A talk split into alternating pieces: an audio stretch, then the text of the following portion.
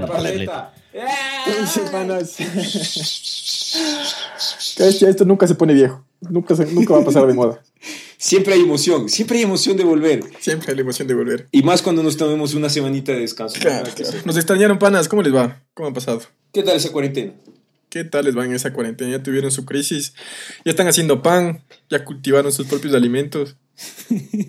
o ya devoraron Netflix, o ya devoraron Netflix al punto que solo les quede el anime por ver. Ese también sabe pasar. ¿Ya pidieron su cerveza? Eso también es importante.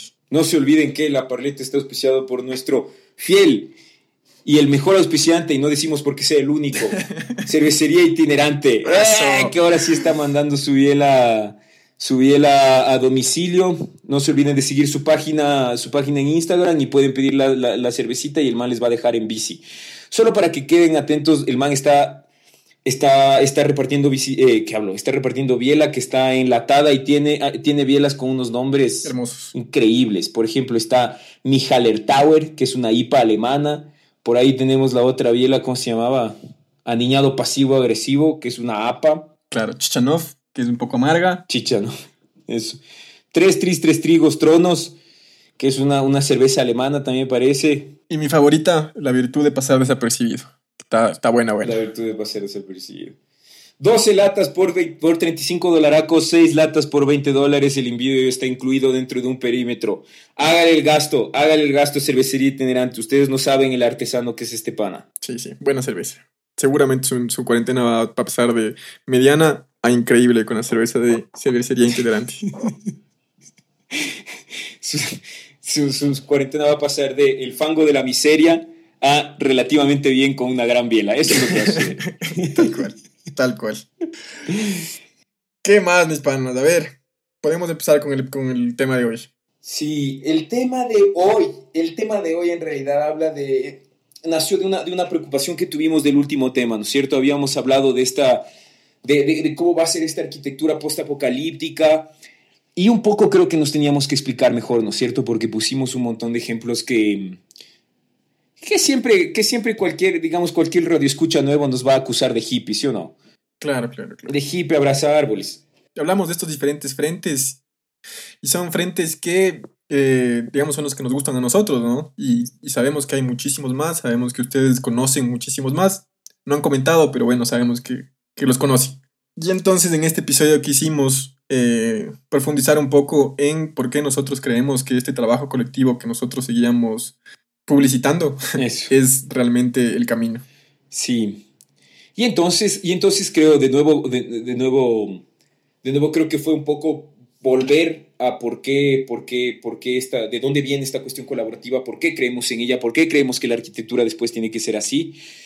Y entonces nos dimos cuenta que esto de la colaboración casi que nace de una especie de, esta cuestión viene de una cosa que es muy sencilla, digamos, ¿ya? Y es de entender que cada uno de nosotros es súper diferente y tiene atributos y tiene falencias muy específicas. Y entonces el trabajo colaborativo nace a partir de esta compensación de estas falencias y, digamos, de hacer evidente estas cualidades. Y entonces nos dimos cuenta que en general siempre va a haber diferentes tipos de arquitectos, ¿no es cierto? Y entonces casi que al principio pensábamos tratarles como estereotipos de arquitectos. Pero estereotipo suena un poco poco feo, ¿no? Y entonces buscamos la definición y la definición en realidad son arquetipos, pero, también suena feo. Pero arquetipo, claro, arquetipo suena más feo todavía. Claro, claro. Entonces, como nos dimos cuenta que eran tipos de arquitectos, les llamamos arquetipos. a la RAE, por favor, que, que reconoce a quién ah, empezó esto, ¿no? Claro, si el mismísimo Javier Marías con sus ni si cuántas novelas publicadas no esté escuchando, sepa disculpar. sepa disculpar este tipo de osadías de llamarles arquetipos. Sí, sí. Pero bueno, además creo que nace esta cosa de una cosa personal, ¿no? O sea, en, el episodio anterior hablamos de estos ejemplos externos eh, que están bien, digamos, son referentes para nosotros. Pero también queríamos hablarlos desde como nuestra propia experiencia y desde las personas que conocemos o estos tipos de arquitectos que, nos, que nosotros nos hemos topado, eh, de hacer una reflexión además de qué tipos de arquitectos somos nosotros, de cuáles son nuestras fortalezas, cuáles son nuestras debilidades y por qué creemos que, que nos ha ido bien dentro de todo, ¿no? Entonces... Sí, Sobre todo que, que, que, que, son cosas que creo que toman mucho tiempo aprender. Eh, y que aunque parezcan muy evidentes, son cosas que te das cuenta con el tiempo, ¿no?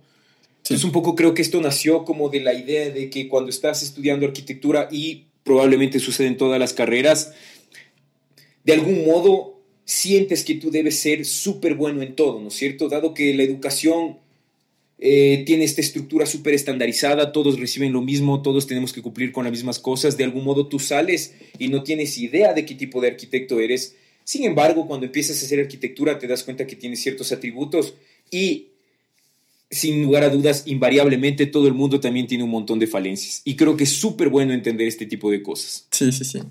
Y lo chistoso es que cuando, uno, cuando empezamos a hablar de este tipo de, de arquitectos o este tipo de, de esta, forma de hacer arquitectura, em, uno en realidad, a pesar de que es lo que vos decías, que nos venden esta idea de que un arquitecto tiene que ser bueno en todo, de inmediato te acuerdas de, de estos panas de la, de la, universidad, que en realidad eran excepcionales para una cosa y, y que hacían eso porque en eso era lo que eran buenos. Y entonces, ya cuando empezamos a hablar un poco de, estos diferentes tipos, seguramente a ustedes también les va a pasar que se acuerdan del pana de la universidad, que era, o sea, que es tal cual lo que nosotros estamos describiendo. Exacto. Y entonces, casi que esto es una manera de tutorial para los estudiantes de arquitectura para que puedan identificar los diferentes arquetipos entre sus panas, a ver si se hace un buen grupo de trabajo al final.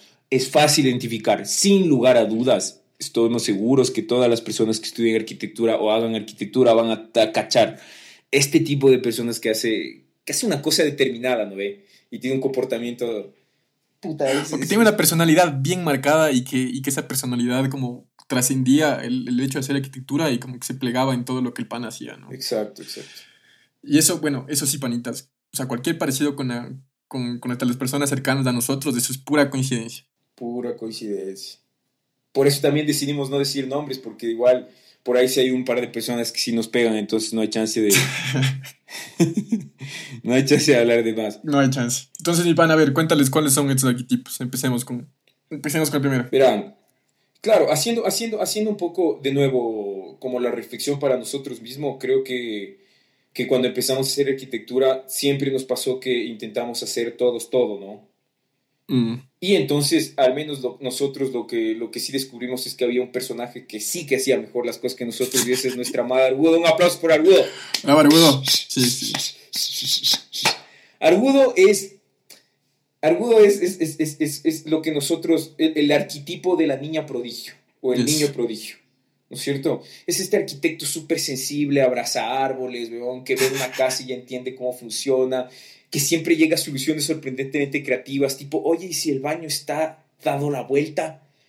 y todo se soluciona. Claro, Ese tipo de cosas.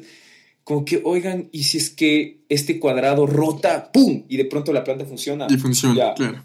Esa, esa además esa persona que cuando el profesor habla de estas cosas que para vos son como cuando recién empiezas, que vos puta, dices, ¿qué también? O sea, no tengo ni idea de lo que están hablando. Esta persona ya lo vio en su mente, ya tiene claro de lo que está, lo que está pasando y lo que tiene que ser y uno recién está empezando a medio bosquejar en el papel algo. Tal cual. sea.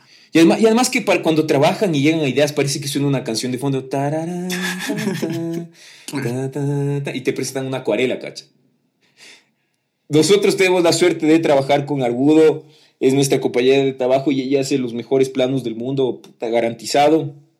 Tiene esta sensibilidad súper fuerte, pero como todos, tiene algunas falencias y en el caso de nuestra, de nuestra querida amiga es que ella tiene una dificultad enorme para comunicarnos los proyectos porque además habla bajito, ¿no ve? Como claro. Puta, no le entiendes nada. Y entonces cuando nos reunimos entre los cuatro, es Argudo la que bajito dice algo y si es que alguien alcanza a escuchar lo que dijo, ya, salió el proyecto. Salió. Así que, atentis, si es que ustedes encuentran a un niño prodigio, niña prodigio, agárrenle. No le dejen ir. y no le dejen ir. Córtenle las alas y amarren ustedes para siempre, que les va a hacer los mejores planos del mundo. Tal cual, tal cual. El siguiente, el siguiente es otro personaje que nosotros tenemos cerca, claro, y es el pana que es descuidado, descuidado, pero bueno, el man en la universidad como parece que un poco no le gusta la, la, la, la universidad, las normas, eh, la autoridad, pero el pana, o sea, indudablemente es bueno. Claro, y además que hay esta, esta, esta, esta cosa de fondo de que nunca sienten la presión, ¿no es cierto? Es gente en general que van a tener grandes ideas, que son, que, que, que, son generalmente sencillas de pensar y comunicar, pero que no les gusta producir, ¿no? Les gusta mucho el trabajo de pensamiento, parece que siempre están flotando, distraídos, y entonces mientras tú te estás sacando la madre, como dijo, puta, ayuda a hacer, el man está como, ¿pero qué es la arquitectura? y esa gente que al final termina encontrando, no sé si son atajos o algún tipo de, de, de trampa medio rara ahí, pero que, claro, sin sacarse la madre, los manes con su idea sencilla llegan al final tranquilo. Y aquí, y aquí viene, y aquí creo que es pertinente hablar de la gran leyenda, ¿no? Hay una leyenda que en una universidad del Ecuador, en un repositorio de tesis de, de arquitectura, hay una tesis en donde en los detalles constructivos hay dos piezas metálicas que están pegadas con chicle. Eso está en una tesis en un repositorio de una universidad que no podemos revelar, porque Dios mediante nos estén escuchando todos los rectores y no vaya a ser, y no vaya, no vaya a ser. Sí, sí. Pero si es que ustedes están interesados, persigan la leyenda porque seguramente la van a encontrar. La van a encontrar, bro. Vaya y pregunte si no me cree. No hay nada que hacer. Claro. Capacidades de esta gente tiene una como ideas brillantes, súper buenos para pensar, pero generalmente los manes no van a tener capacidad de producción, así que tienen que conseguirse a alguien que sea más productivo. Pero también es gran, gran, gran miembro de equipo. Si le encuentra por un lado, no tienen que amarrarle, no es un niño prodigio, pero manténgale el ojo. Claro, claro. Y además, ayúdenle a concretar un poco las cosas, porque generalmente estas ideas son un poco como locas por ahí. El pana lo que necesita es alguien que ponga ahí... Orden. Eso, que ponga los pies sobre la tierra. Sí. Y salgan a tomar biela con ese tipo de gente. En general son aventuras. Eso, eso. En general se van a encontrar con trepidantes aventuras, no hay duda, loco. No hay duda. Bueno, tercer arquetipo. Arquetipo. Arquetipo. Arquetipo. Redoble de tambores. El estudiante ejemplar o digámoslo más corto, el ñoñoco. Siempre va a haber un ñoñoco. Siempre, sí. Aquí sí que me pica la lengua por decir nombres, pero no vale. No vale todavía. Esta gente es la típica que le interesa las notas altas porque de ley se van a ir a la Sorbona o a Milán a estudiar después. O porque tienen un padre que de ley les va a sonar. esta gente que puede trabajar, esta gente que puede trabajar 72 horas seguidas sin parar porque, porque lo que importa es esa nota final. Claro, claro, claro. Son esa gente que le interesa las materias como construcciones y cosas así, ¿no? Esas materias que por lo general la mitad de la humanidad decide saltarse ya. Si ven que una persona va a esa clase, seguramente se trata de un ñoñoco. Claro, es el tipo que lee los textos de historia de la arquitectura. Es, es el tipo que lee arquitectura casi. no, casi no se ve. Claro. Claro. Cualidades de un ñoñoco la capacidad de producción, ¿no es cierto? Y de organización. Siempre un ñoñoco va a producir, siempre va a producir a tiempo, siempre va, siempre va a ir como a la par, a la par con la autoridad, ¿no? Eso, sí, sí. cada uno, cada uno, ¿no? Pero... Cada uno, cada uno. Va a tener claro lo que, lo que los profesores piden y va a saber cómo cumplirlo y va a organizarse para llegar a exactamente lo que le pidieron. Claro, claro. Por supuesto, por supuesto que puede haber mezclas de personajes, ¿no es cierto? Puede haber un niño prodigio que también sea ñoñoco. Ah, claro. Pero a la larga siempre va a predominar una, de, una, de, una, una, una, característica, creo yo. Sí, sí, sí. De todas formas, si tiene un ñoñoco, el man es buena nota, yo no la agarraría al ñoñoco, pero si se llevan bien, háganlo, háganlo. Hay esta gente que igual... Pero si ñoñoco te agarra a ti, en cambio, también pega full. Si ñoñoco te agarra a ti, si ñoñoco te escoges porque eres bacán o eres chistoso o tu casa está chévere también puede ser. Es bonito, es bonito ñoñoco. Agárrese a Ñoñoco, no hay, no, hay duda. el siguiente arquetipo es otro que también se ve, generalmente se lo ve en las entregas finales, porque es el panita del, del último minuto. Panita del último minuto, weón. Claro, es un pana que igual es bueno, que sabe lo que tiene que hacer, pero en cambio que es malo para organizarse, es malo para planificar. Entonces, en, en todas las entregas, desde el pana que llega siempre al último minuto, es el panel que siempre todos los demás tienen que ayudarle a colgar los, los, paneles y tienen que ayudarle a poner la maqueta porque ya solo faltan 30 segundos para que se acabe. Sí. Este panita también es el típico que te pidieron cortes, fachadas, planta y el man tiene una planta increíble y el resto es cualquier huevada. Ya. Panita del último minuto. Panita del último minuto. Cualidades de panita de último minuto generalmente trabaja bien bajo presión, ¿no? o sea, ya se viene la última cosa, es como le pones al panita como ñañito, hazte esta fachada vos que te gusta la presión de una. ¿Ya? Claro, el, mejor, man que mejor produce de 3 AM a 5 AM. Claro, no. O sea, eh, como buen relevo, entonces a mí me parece, en el caso de que algunos de los, nuestros fieles radioescuchas, Diego Kendo, ya saben, todos ellos, quiera armarse un grupo de arquitectura, me parece que un Ciplente 1 sería súper bueno el panita del último minuto. Como titular no vale que debute igual, porque el man se va a echar la biela con el panita que es descuidado, pero bueno, y se bancaron el entrega, muchacha. Sí, sí, pero eso es un poco lo que decimos es balance, ¿no? Necesitamos un balance en todo esto. Claro. Uno tiene que encontrar balance entre toda este, esta gente. Claro, tienen que ver. Tienen, tienen, cada, uno, cada uno tiene que ver. Igual, igual uno, uno se identifica cada, cada vez más, ¿no? Sí, sí, sí. Por ejemplo, luego el, el, el siguiente arquetipo es uno que es súper predominante en las escuelas de arquitectura, que es el artista. Mm. El típico panita que no es arquitecto, ya lo sabe, sus papás lo saben, su novia lo sabe, pero el man por alguna razón termina la carrera. Le encanta la expresión estética que evidencia algún problema concreto. Sus proyectos terminan siendo siempre instalaciones medio artísticas, que son proyectos medio flojos que representan a la muerte, a la vida, el embrión. El concepto es, el concepto es la muerte, una manzana, pero con una expresión increíble. Claro, claro. Unos dibujos puf, a mano, además. Mientras todos los demás dependemos de, de, la computadora, el panita a mano puede hacer magia. Claro, claro, claro. Cualidades Cualidades del artista, naturalmente el artista en el caso de un concurso, en el caso de cualquier tipo de expresión les va a ayudar un montón. Eh, falencias del artista es que no es arquitecto, entonces no. que no conoce el, el comando de, de, copiar en AutoCAD. Claro. Un poco yo creo que sería titular número dos el artista. Sí, sí, sí. Podría ser titular, titular dos. Y un poco, un poco el, la contracara de este es el, el teórico, es el, el siguiente arquetipo, ¿no? El teórico. El es teórico, ¿no? El pana que sabe absolutamente todos los referentes, conoce todos los proyectos que se hicieron en la modernidad, conoce a todos los, los grandes arquitectos y conoce lo que hicieron. Además sabe pronunciar bien los nombres de los arquitectos europeos y japoneses, pues, huevón. Ahí se le cacha. Ahí se le cacha, ahí se le cacha que ya, ya he leído harto.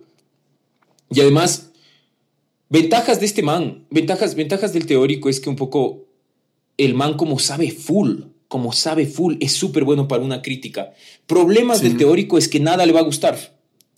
El man sabe full, pero va a ser como la retórica de la arquitectura moderna, no permite que la madera ni sé qué y que las dificultades en concretar, ¿no? Siempre el teórico va a tener dificultades en concretar. Sí, sí. Pero en cambio, cuando vos estás teniendo problemas de algún proyecto, el panita el que te va a decir, oye, chequea, chequea este, chequea este pana, chequea la cosa que hizo en ni sé qué año, para ni sé qué tipo, que de ley te va a ayudar. Claro. El pana, el pana sabe cómo ayudarte.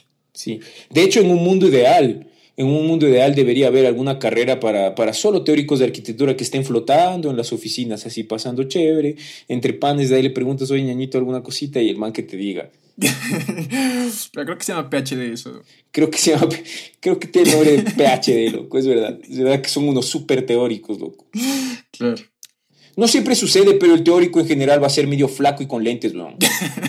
Casi nunca el teórico es medio gordo, pero, pero puede haber de todo, ¿ah? ¿eh? Puede haber de todo. Nosotros ya saben, hicimos un estudio por... Pero creo que los lentes, creo que los lentes son... Sí. Esos son claves. Eso pero sí la flacura también, no sé. Igual hicimos un estudio, un estudio, un estudio de mercado adecuado para decirles esto y, y descubrimos que el 76.3 de los teóricos son flacos y con lentes. ¿no? Confíen en nosotros y en nuestras fuentes. Después está, después está una bala, una bala que siempre sucede en, en, en, en los arquetipos de la arquitectura, ¿no? Que son el ingeniero. Sí, siempre hay, siempre hay un ingeniero en las, las, las facultades. Ese panita que tiene problemas, que tiene problemas los primeros años, donde uno tiene que ser creativo, donde uno tiene que dejar al, a la creatividad volar, es, es el principio donde el pana tiene problemas. Pero cuando llega a construcciones, Claro, generalmente, generalmente le va a querer licuar las muelas al teórico cada semestre, así que le pueden, le pueden identificar. Siempre va a ser práctico, siempre va a haber esta persona interesada mucho en las estructuras y creemos que un ingeniero sí que es para jugar titular, ¿sí o qué? Sí, sí, sí, Puta, básico, básico, básico, básico. Si encuentran a alguien, verán, entonces el paso para identificar al ingeniero es, le identificas al teórico, flaco con lentes, le ves ahí que sabe full. Ves al man que le quiere pegar, el man es el ingeniero. y al man, el man en un equipo es fundamental. O sea, creo que al momento de hacer arquitectura es súper bueno alguien que ponga los pies en la tierra. Y creo que estas personas que tienen como muy claro las cuestiones prácticas, las cuestiones estructurales, ayuda muchísimo. Pues que cómo se construye, ¿no? O sea, pues, en, Claro. la, en la facultad uno no construye mucho, pero cuando uno sale y le preguntan cómo se, cómo se agarra una viga a la columna, uf, necesitas, alguien, necesitas alguien que sepa. Necesitas un ingeniero. weón. Así que nosotros creemos que el ingeniero puede jugar de titular, ¿no? Puede jugar titular. Sí, sí, sí. Puede jugar titular. El siguiente que viene también es un gran titular, weón. Es un gran titular, sí, sí. Y hay, puta, y hay unos cuantos que son excepcionales. Excepcionales. Y hablamos de nada más y nada menos que los máquinas de gestión. Siempre va a haber esta gente. Excesivamente prácticos de algún modo. En ciertas medidas, eh, eh, a veces tienen esos tintes medio, medio maquiavélicos, ¿no? Como que podrían mm. aplastar a cualquiera a su paso. Pero, pero por otra parte, son gente que, son gente que tiene súper claro cómo, cómo jugar las cartas a su favor. Exactamente. Que saben con quién hablar, que saben, saben a, quién, a quién hablar y qué decirle a cada persona. Para que esas personas hagan que las cosas pasen. O sea, siempre necesitas a alguien que esté como jugando de, de entrenador. Ajá. Además que los manes tienen una cualidad formidable para sacar números, loco. Mm. No sé por qué. Hablan con alguien y dicen, oye hermano, sí, yo estoy haciendo un proyecto en tal, me das tú, ¡pa! Los manes de una. Y entonces con ese número hacen una reunión y con esa reunión hacen una publicación y con esa publicación hacen un TikTok y de pronto esa huevada ya les dio trabajo. Claro. Ah, porque eso es básico. Eso esta, esta gente tiene reuniones todo el tiempo. Esta gente va de reunión en reunión en reunión. Sí. Sí, en sus épocas oscuras generalmente las máquinas de gestión caen en cosas como Function y Herbalife, pero luego se levantan de las cenizas, se levantan de las cenizas y empiezan a hacer estas cosas de máquinas de, de, gestión. Creemos que los manes son titulares. Si ustedes le encuentran una máquina de gestión, queridos amigos, sobre todo los jóvenes que están en la universidad y encuentran una máquina de gestión, agárrenle y amárrenle ese man. Lo más seguro es que pero lo más seguro es que la máquina de gestión te va a encontrar a ti, te va a decir qué hacer y te va a decir en qué proyecto vas a estar metido. Y si es ahí, sí, avíspense, porque también los gestión no se olviden que son maquiavélicos, bro. No se olviden que son maquiavélicos. Pero son, son increíbles. Y creo que formas, formas de determinar una máquina de gestión desde el principio generalmente van a estar en, en, estos temas que tienen que ver con la gestión, ¿no es cierto? Que son la gente de, de, la, de las asociaciones escuela, presidentes de no sé qué, que hacen movimientos, platones, bla, bla, bla esos manes son la máquina de gestión. No, son la gente que, que le gusta la gestión. Titular. Titular. Titular. Luego viene uno que no es. Que, que, que, a mí me parece igual de titular, a mí me parece igual de titular, pero tenemos algunos sentimientos encontrados, que es mm. el artesano. Por favor, y cuando digo artesano, no confundir con el artista, que son cosas absolutamente diferentes, ¿no es cierto? De algún modo, el artesano va a tener más o menos la misma pinta del prodigio, ¿no es cierto? La misma, la misma pinta del primer arquetipo, que es como medio sencillo, medio solitario, súper preciso para trabajar. El man lleva colación a veces y no quiere comer con nadie, Estudia la forma de los árboles, viste sencillo. Bien, ese man es el artesano. La diferencia con el niño prodigio es que los artesanos en general producen un montón, ¿cierto? son como mm. súper hábiles con las manos, casi que son una especie de mezcla de carpintero, diseñador industrial, maestro y arquitecto. Eso, eso es. Es, el pana que, que, ya tiene sus inventos cuando llega a la, a la, facultad y que te va a vender, ¿qué, será? Una, una, lámpara que se prende con aplausos o una pipa hecha con, con frascos, de, frascos de vidrio. Claro, claro, claro.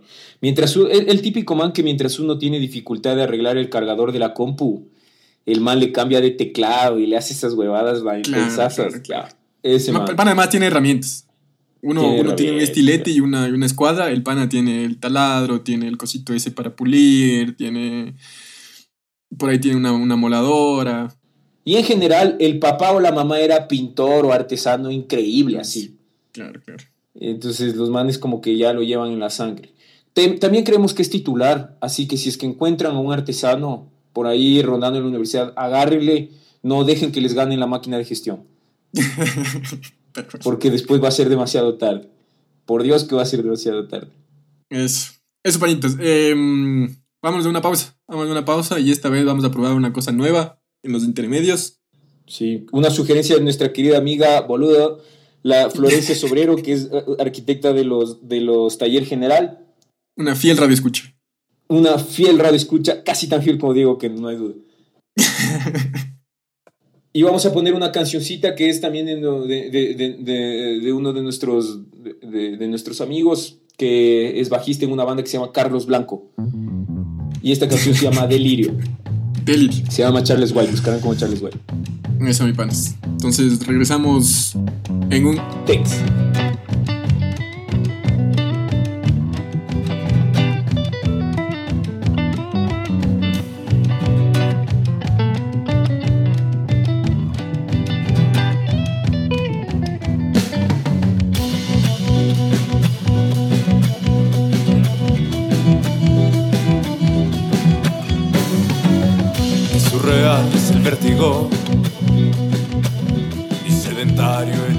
Vacío. Surreal es la melodía. Un, dos, tres.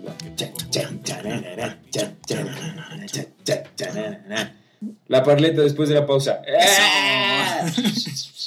Después del delirio. Después, la, la parleta después del delirio.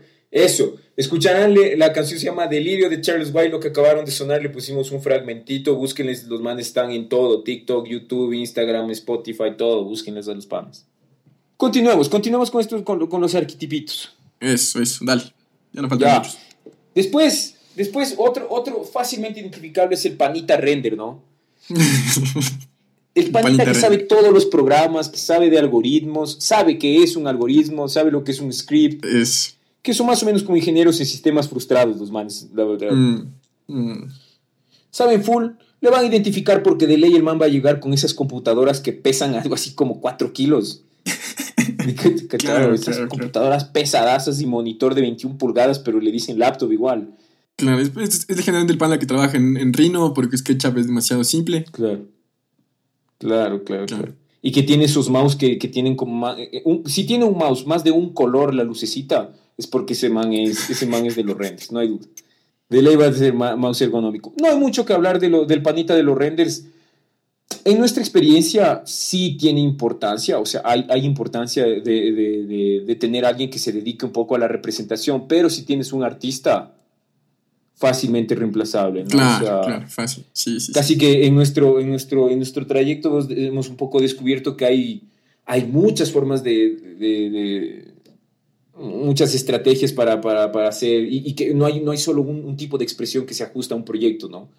Y creo que, por tanto, el tipo de los renders sí podría jugar como, como suplente igual.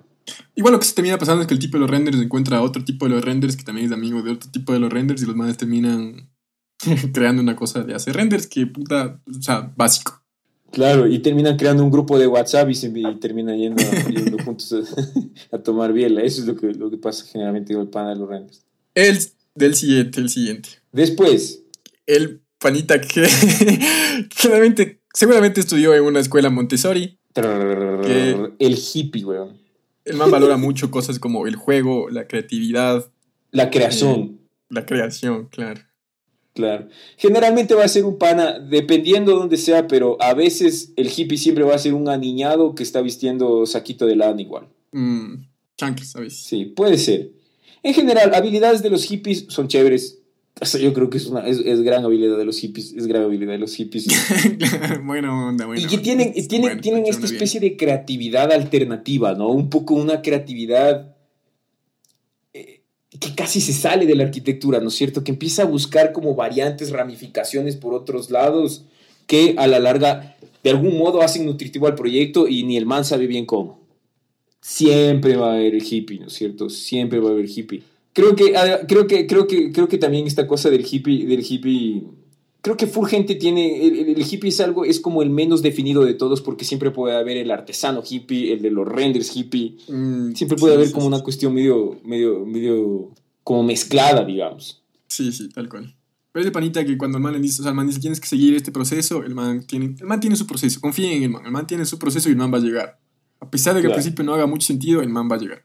El man va a llegar y va a traer buenas ideas y sobre todo va a traer la buena onda, no hay duda, weón. Buena Porque onda. el hippie cumple con su trabajo, no hay duda.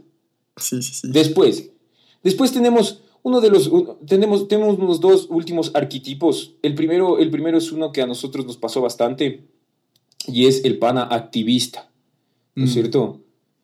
Que el pana activista en general casi siempre debió estudiar sociología.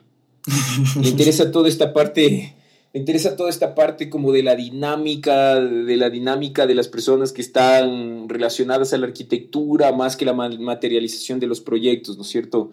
Casi que no, es, no está mucho del lado, del lado técnico de la arquitectura, sino del lado eh, un, poco más, un poco más relacionado a las ciencias sociales, ¿cierto? Exactamente. Súper buena idea tener un activista.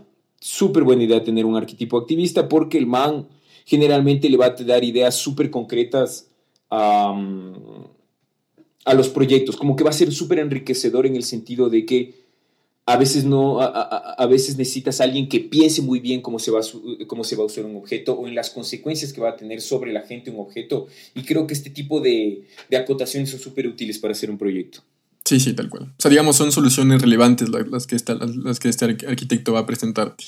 O sea, está bien la arquitectura, o sea, los proyectos bellos, eh, que están en- dentro de esos cuatro muros, que funcionan perfecto, pero este pana, en cambio, va a, a tratar de que la arquitectura tenga una influencia positiva en, en el día a día de la ciudad. Y cual- cual- cualidad poderosa, cualidad poderosa del activista también es que generalmente el activista sabe escribir. Eso. Y eso creo que es algo que está súper, como que no se valora mucho en nuestro oficio, ¿no? Un poco en la arquitectura casi siempre está la cosa de la expresión, la cosa de la creatividad, la cosa de armar un proyecto, pero es súper importante tener alguien que pueda poner las ideas con palabras precisas y creemos que el arquetipo del activista es, es como súper preciso para eso. Claro, claro.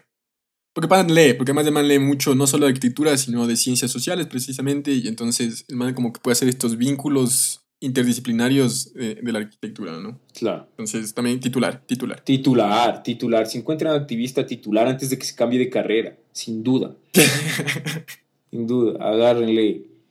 Y por último, Y el último último. arquetipo que nos pasa a todos, siempre va a haber el de papá arquitectos. Siempre.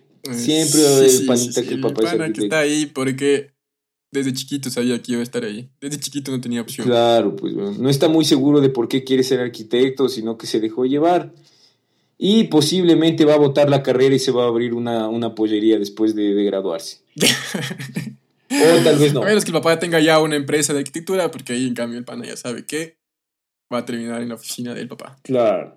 Siempre es complicado, ¿no? Siempre es complicado esta cosa de que de, de seguir el camino del Taita. Y creo que, Claro, creo que siempre sucede. Y creo que, más bien, ¿cómo identifican estos manes que siempre tienen este conflicto, ¿no? En el que los manes mismos dicen, estoy aquí porque quiero, estoy aquí porque debo. Y creo que toma cinco Mm. años resolver esa duda y cuando se dan cuenta ya le están entregando el papel, pues, weón. claro, puede ser el pana que también llega, llega ya con, precon- o sea, con cosas preconcebidas de lo que es la arquitectura, ¿no? Es que son ideas de lo que el man ha visto el papá haciendo ya toda la vida Claro. y que el man, al man le va, a le, va, le va a ser difícil encontrar su propio camino dentro de la arquitectura porque ya tenía todas estas cosas martillándole desde que era chiquitito. Claro, al man, al man esto de negar al padre va a ser más complicado que a todos, pues, weón. Claro. Terrible, terrible. Esto, esto, esto es un poco. Estos son los arquetipos que nosotros definimos. Sin duda hay millones más, ¿no es cierto? Y además que nosotros estamos limitados a nuestra pequeña experiencia, eh, tanto cuando estábamos estudiando como después en, en nuestra pequeña burbuja laboral, ¿no es cierto? Sin duda va a haber más gente, así que ya saben, siempre están invitados a hacer críticas, dudas, eh, acotar alguna cosa. Vean, creo que se olvidaron de este tipo de persona y creo que creo que es súper valioso si es que nos pueden acolitar con esa cosa. Sí, sí. Y una cosa importante que tenemos que decir igual es que, o sea, detrás de esto, detrás de, este, de esta lista que hemos presentado, que tiene un poco de, de, de comedia detrás y de cosas eh, chistosas que pueden parecer como etiquetas que estamos poniendo a la gente, está claro que lo que nosotros queremos decir detrás de esto es que cada uno tiene que encontrar estas fortalezas y estas debilidades dentro de el camino de lo que puede la, la arquitectura, ¿no? Sí. Y sobre todo, y sobre todo creo que es bonito, es bonito instar a que la gente, eh, en, en, este caso eh, los arquitectos, ¿no es cierto? Pero también instar como, como a cualquier persona que esté en cualquier proceso, como que es súper necesario entender qué facultades tienes y qué tipo de, de, debilidades tienes. Creo que eso ayuda muchísimo después para poder trabajar en equipo. Y creo que no, nació sobre todo este episodio de esta cosa de que en realidad ninguno de nosotros tuvimos una educación adecuada para hacer esto, ¿no es cierto? En todo nuestro mm. proceso seguimos un proceso casi que estandarizado y nos costó creces un poco entender en qué soy bueno, tal vez no sirvo para esto.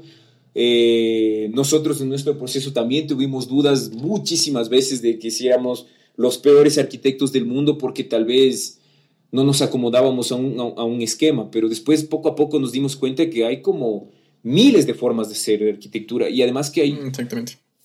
como, como miles de formas de, de, de, de encontrar este camino en, en, qué eres mejor y qué no eres tan bueno y está bien ser bueno en algo y, tiene sentido también ser malo en algo, ¿no? Sí, sí, tal cual. Encontrar, o sea, ser honestos con uno mismo en las cosas que además, no solo en las cosas que eres bueno, sino en las cosas que te gustan hacer. O sea, hay, yo conozco arquitectos y, y capaz yo soy uno de esos a los que abrir el AutoCAD por más de, por más de tres horas es, o sea, es un dolor O sea, es, te cuesta.